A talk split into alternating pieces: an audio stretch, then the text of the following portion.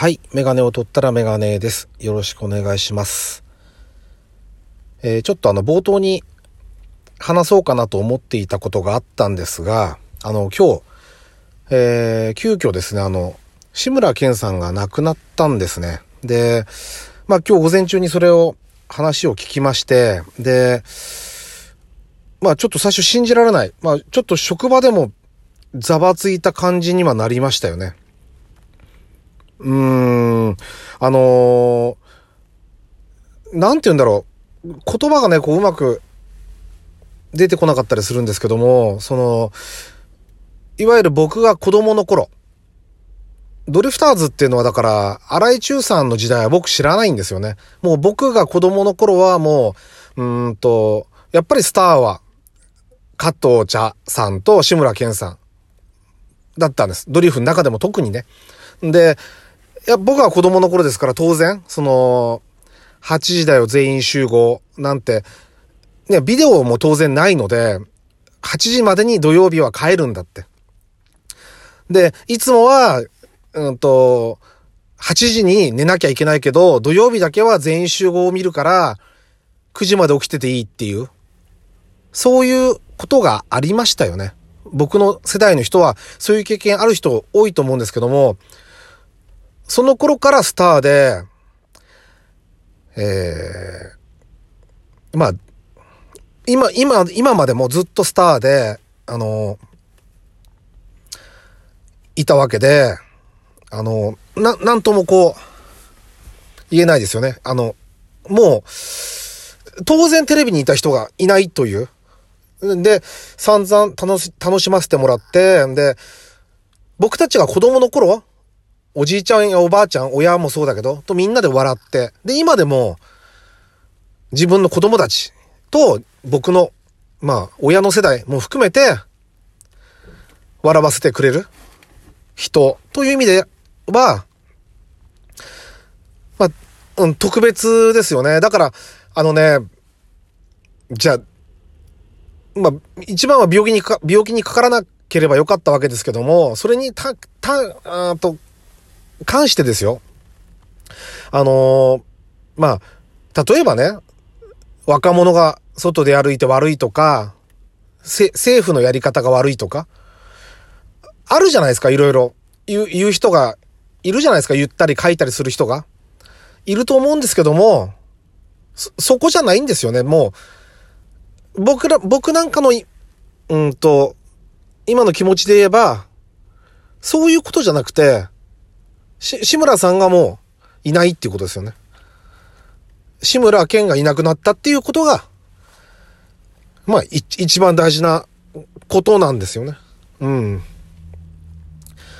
そういうふうにちょっと思いましたね。あの、ほ、本当に残念ですね。あの、まだまだこれからいいものを見せてくれるんだろうなって、面白いこといろいろ挑戦していくんだろうなって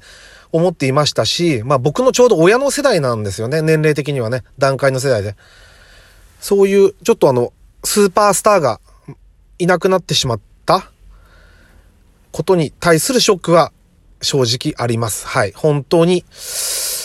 まあ、残念だなっていうふうに思いますね。はい。まあ、あの、今日ちょっと撮りたかった内容があるんで、通常通りにちょっとやっていこうと思ってるんですけども、はい。えっ、と、第113回になりますね。ラジオにメガネ始めたいと思います。よろしくお願いします。はい。で、えーっとですね、あの、ドラマをね、あの、急にあの話が変わるんですけども、ドラマをこう、見てきたんですね。で、一つが、スカーレット、朝ドラだったんですけども、戸田恵梨香さんが主演で、あのーまあ、半年間、やったんですね。で、それが、えっ、と、先週の土曜日に終わりまして、あのまた新しい物語が始まっていくんですけども、その終わるにあたってね、その、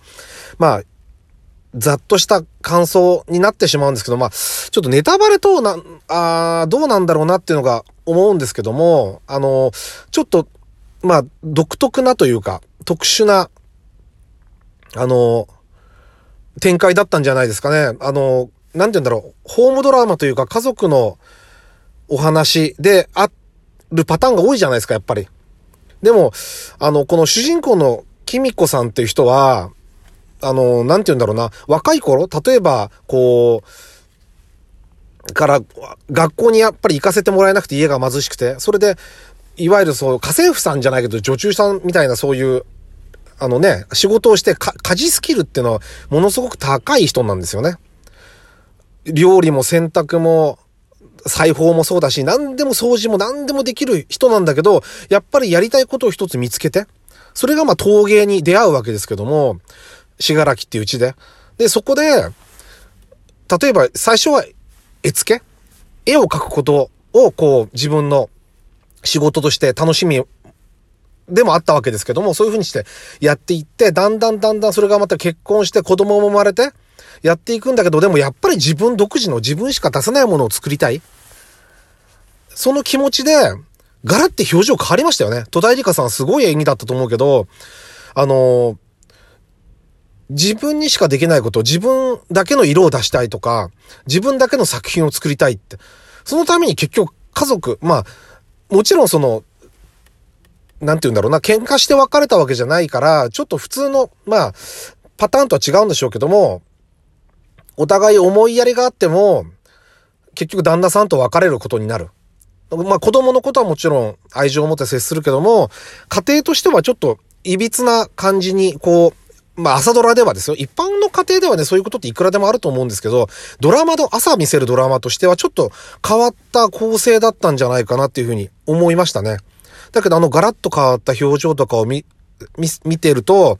あの、こう、魂を込めるじゃないけど、その仕事に対して。あの、そういうことなんだなと思いますよね。うん。頑張っても報われない人はいっぱいいるけども、でもあそこまで頑張るっていうこと？あそこまでこう、自分の理想のために努力したりとか、資材というかお金までこう投げ打って全部をそこに注ぎ込むわけですよね。だそういうことの凄さとか、凄みうん、ちょっと狂気にも似たような表情をするんですよね、戸田さんは。そこで。で、戸田さんというかそのき、きみこさんはね、あの、役で。で、そういうところを見ていて、ちょっとあの、そういう面白さがあるドラマでしたね、だからね。うん。まあ、お子さんのこととか不幸なこともいっぱいあるんだけども、それでも前に進んで陶芸、自分の芸術をひたすら突き詰めていくっていう女性の物語でしたよね。うん。あの、とても良かったと思います。あの、ね、あのー、また、次の作品にこう、から、切り替わるんだけど、気持ち的にはやっぱりこう、ロスというよりは終わったなっていう、あのー、感じはしましたね。あの、無事に終わったというか、あの、見せてくれたなっていう感じですね。はい。で、もう一個はテセウスの船ですね。で、これもね、もう本当に面白くて最後まで誰が犯人だか、まあ、ちょっとね、取ってつけたような感じは出ちゃいましたよね、最後ね。やっぱりあの原作とは違う、うん、真犯人というか、